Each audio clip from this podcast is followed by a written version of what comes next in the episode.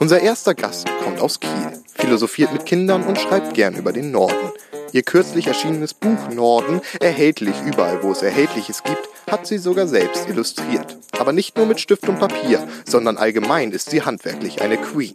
Ich habe erlebt, wie sie spontan auf einem Festival-Zeltplatz Kleider schneidet und gehört, dass sie ihr eigenes Bett gebaut hat. Was ich persönlich sehr beeindruckend finde, denn das Einzige, was ich gut bauen kann, sind... Naja, lassen wir das. Macht den Weg frei für eine echte Tausendsasserin. Hier ist für euch Mona Hari. Dort, wo Sinneseindruckstau im Morgengrau auf Spinnennetzen liegt und wo ein Zitronenfalter an Gedankenfäden zieht, dort, wo Wissensvorerfahrungsfahnen und Moosgewächse wachsen, dort, wo finstere Hirngespinster bei einem Kaffeekränzchen flachsen, wo Verknüpfungsdenkbewegung fast wie Blätterrauschen klingt und das Grübelmonster manche Euphorie zum Weinen bringt, wo durch Wolkenturmgedanken manchmal Geistesblitze zucken und vereinzelt kleine Zweifel zwischen Zauderhölzern hocken, dort im Denkbewegungsdickicht, dort im Dunkeln, dort Dort entstand ein Gedanke, der auf wackeligen Beinen seine Reise hier begann. Der Gedanke, dieser Einfall, der Impuls einer Idee, war ein Zwischenraumereignis, war ein Wunder, so wie Schnee. Geboren in Oberstübchen, Kammern an geheimst geheimen Ort, bekommt in Hirnrinden gewinden nun die Form von einem Wort. Und der wortgewandete Gedanke begann nun seinen Weg, um sich in Klang zu kleiden, auf das man ihn versteht, und so funkte er Impulse durch die Nervenbahngänge, auf das Wasser sagen wollte, nur noch eine Stimme fände. Und von Stimmbändern getragen und vom Luftzug transportiert und vom Gaumenwand erzittern angeregt und inspiriert, dann im Mundraum angekommen, von der Zunge umgeformt, über Zähne und durch Lippen verließ er diesen Ort. Und was geboren war im Dunkel, an geheimst geheimen Ort, das verließ nun diesen Körper und es wurde gesprochenes Wort.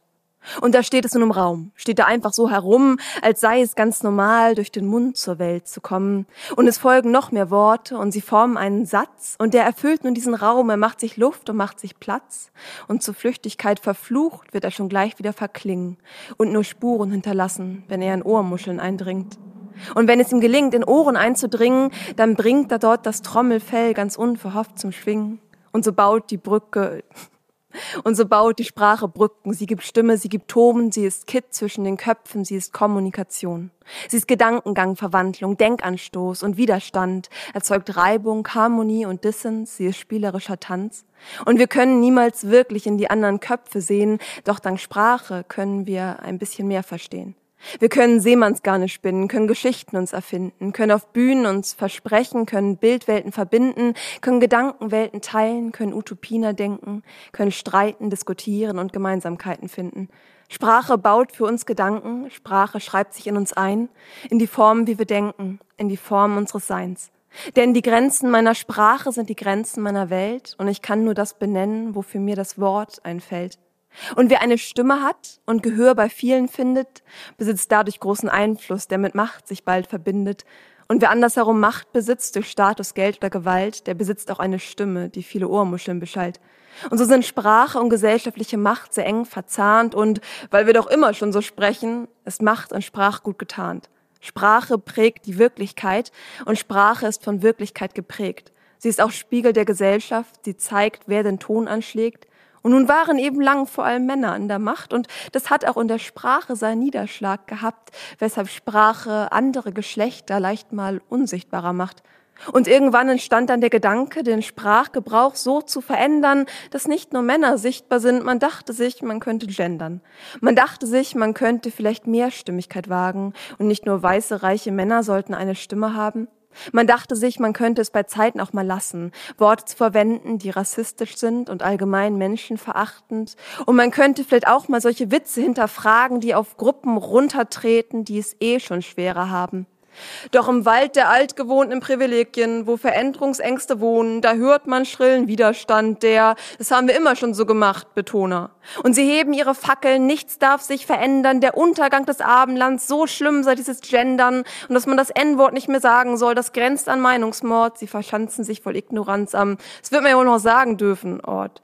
Und ja, das dürft ihr auch noch sagen. Da gibt's kein Gesetz und kein Verbot, aber wenn ihr das dann so sagt, dann finden wir das eben doof.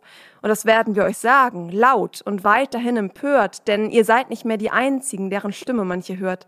Und das ist ungewohnt für euch und unbequem und unvertraut, aber eure Privilegien waren auf Ungerechtigkeit gebaut. Und Sprache kann nicht nur verletzen. Sie kann erschaffen, sichtbar machen. Sprache besitzt Macht. Und vielleicht wählen wir unsere Worte einfach mal mit mehr Bedacht. Denn wir können Sprache selbst gestalten, können Gesellschaft so verändern, wie wir gemeinsam leben wollen. Und ja, wir können auch einfach gendern, können Gedankenwelten teilen, können Utopien erdenken, können streiten, diskutieren und Gemeinsamkeiten finden. Und wo Sinneseindruckstau im Morgengrau auf Spinnennetzen liegt und wo ein Zitronenfalter an Gedankenfäden zieht, wo durch Wolkenturm Gedanken manchmal Geistesblitze zucken und vereinzelt kleine Zweifel zwischen Zauderhölzern hocken, Dort baut Sprache uns Gedanken und sie schreibt sich in uns ein, in die Form, wie wir denken, in die Form unseres Seins.